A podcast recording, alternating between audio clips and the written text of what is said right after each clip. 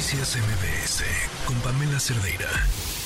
Platicábamos el lunes con Adán Serret sobre este libro y quedamos de eh, retomarlo la próxima semana porque además da la casualidad que él también lo estaba leyendo y, que yo estoy fascinada desde que empecé a, a, leerlo, no solo por la forma brillante en la que está escrito, por lo interesante, por el valioso documento histórico, pero también la comparación que nos permite con lo que estamos viviendo hoy en el mundo, ¿eh? Sí, en nuestras particularidades nacionales, pero también en el mundo. Y esta visión que Jacobo Dayan tiene y que, y que plasma en eh, su libro República de Weimar, vale toda la pena leer, revisar, conversar y le agradezco muchísimo a Jacobo, director del Centro Cultural Tlatelolco, que está en la línea. ¿Cómo estás? Muy buenas tardes. ¿Qué tal, Pamela? ¿Cómo estás? Buenas tardes. Oye, que de verdad qué gusto poder platicar contigo, qué, qué gusto estarte leyendo también, qué gran libro. Pues gracias, y un poco la, la historia, porque creo que sí va, es importante entender por qué de repente ahora sacar un libro de una democracia que murió hace 100 años. eh, pues el libro es hijo de la pandemia, yo lo escribí en los meses del encierro, empecé a escribirlo en los meses del encierro, y si recuerdas, Pamela, en esos meses empezaron a salir, pues, eran los primeros años de Trump, empezaron a salir muchos libros sobre la crisis de las democracias. Muchas reflexiones, libros sobre la crisis de las democracias, y bueno, pues, el, arquetipo, la, democracia fallida, pues más eh, a, la que más se recurre es a esta de la República de Weimar, que fue entre guerras, en Alemania entre guerras, pero sobre todo me animé a empezar a escribirlo cuando el secretario general de la ONU en esos mismos meses repito, de la pandemia, que el mundo de hoy empieza a parecerse de manera muy preocupante al mundo de hace 100 años en Europa. Y, ahí fue cuando caí en cuenta que te dije, creo que vale la pena escribir esto, ¿no? O sea, más por más, más allá de que recordemos la República de Weimar, eh, valía la pena es, eh, relatar lo que ocurrió con esa democracia fallida en momentos en que pues, en el mundo estamos entrando en crisis de las democracias. Este año es el año con más elección, donde más seres humanos vamos a ir a votar en la historia, de elecciones en todo el mundo. Y paradójicamente las democracias están en crisis en todos lados. Jacobo, pero regresando a, a Weimar, ¿se ¿Cómo se autopercibía su democracia en este momento? Porque hoy, en ese momento, pero nosotros decimos, tenemos democracias, pero están a, punto de tronar en todos lados por distintos personajes y circunstancias, sobre todo eh, gobiernos sumamente personales, eh, ¿no? Personalistas. Eh, pero, pero ¿cómo, ¿cómo se autopercibían hace 100 años? Sí, eso es lo interesante del libro, es decir, en esa generación en Weimar, en esos años que van del 18, 19 al 33, eh, se conjuntó una generación brutal, enorme, de artistas, intelectuales, pensadores que dieron testimonio de su época. Y lo que se vivía en esos años, pues genera escalofríos, eh, Pamela. Es una, era una sociedad polarizada, con gran crispación política.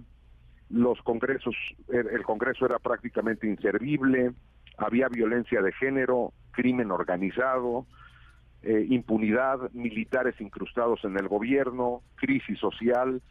Entonces, cuando uno hace la lista, pues es inevitable pensar en el mundo de hoy y, en, y también en el México de hoy. Entonces se percibían como una sociedad en crisis, con gran esperanza de salir adelante después del horror de la Primera Guerra Mundial, pero desde fechas muy tempranas varios intelectuales y artistas empezaron a escribir y a generar obra literaria, pintura, cine, hablando de pues del incluso del regreso de la guerra y de la inevitable llegada al poder del, del, partido nazi, cuando incluso era un partido muy pequeño. el, señalamiento de la crítica también, pero me llama mucho la atención este dato que acabas de comentar, el, el asunto de la violencia de género y cómo eh, lo destacas y lo retomas con lo que hoy, por ejemplo, también en este país eh, estamos viendo.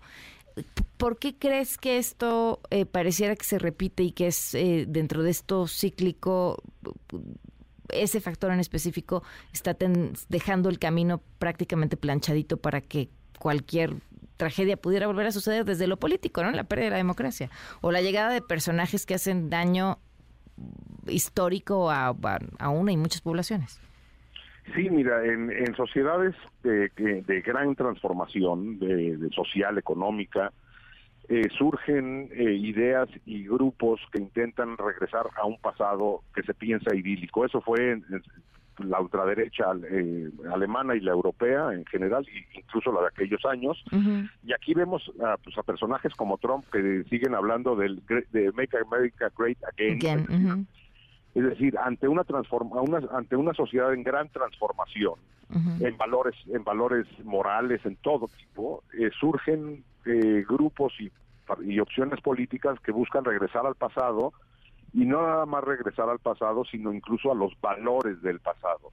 Y entre los valores del pasado se encuentra el volver o regresar a la mujer al lugar donde ellos piensan que debería de tener y eso genera una violencia de género muy importante. Oye, y además ahora estamos ante un Estados Unidos que podría volver a llevar a Trump a la Casa Blanca, lo cual es aterrador. Pero ¿qué ves para Latinoamérica? Eh, el camino se está preparando para qué? Porque en Estados Unidos decíamos, bueno, está Trump, pero qué importancia voltear a ver en las instituciones que tiene el país suficientemente sólidas para controlar incluso un Donald Trump. Y yo pondría entre comillas aquello de controlar. Pero ¿y Latinoamérica? Pues sí, si estoy de acuerdo contigo, el controlar, eh, lo pudieron medianamente controlar la primera vez que estuvo, la segunda va a estar más complicado. Y en América Latina, pues basta voltear a ver el vecindario. O sea, tenemos a personajes como Ortega, personajes como Maduro, ahora Milei, estuvo Bolsonaro en Brasil, este Centroamérica, bueno, pues eh, lo, lo que se está viviendo en Ecuador, en Guatemala, vamos, el vecindario, y bueno, y en México, evidentemente pues no pinta bien, la democracia no goza de buena salud en, buena, en la gran mayoría de América Latina y tampoco se ve que haya grandes esfuerzos, incluso de los partidos de oposición que también están perdidos. Vamos, en Weimar también se vivió eh, una época donde las, toda la clase política estaba más preocupada por golpearse y llegar al poder que por defender la democracia. y te leía y pensaba en el no sé si la palabra sea peligro, pero, pero la voy a utilizar a falta de otra en este momento, del descontento. Es decir, cómo la gente, cuando estamos muy enojados, eh, somos dispuestos de, estoy tan enojado que voy a ir y me voy a poner la soga al cuello. En, porque, porque no me importa, no me importa que eh, eventualmente eso sea peor. Estoy muy enojado y libremente voy a ir a las urnas a ponerme la soga al cuello. Eso me parece brutal.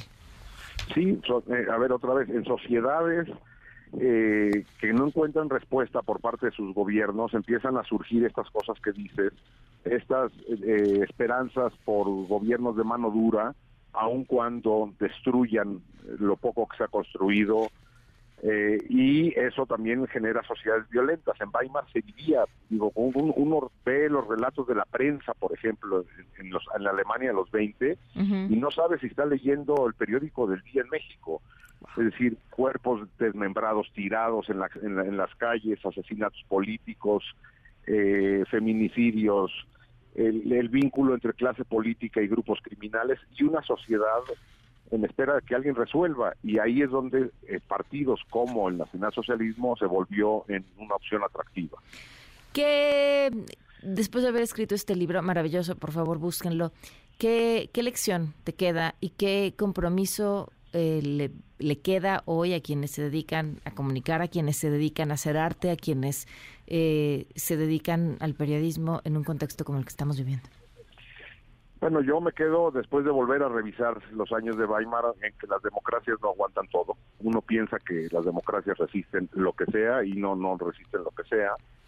Y la que sigue a mí, yo me quedo con una frase de Bertolt Brecht, este gran dramaturgo, que le manda una carta a un colega artista diciéndole que el arte no es un eh, arca a través de la cual se pueda o con la cual se pueda atravesar el diluvio me parece que necesitamos como sociedad, es decir, cada quien desde su espacio, los artistas desde lo suyo, la prensa, la academia, los, los sectores empresariales, todo mundo desde la sociedad tendría que tomar un rol activo en defensa de la democracia.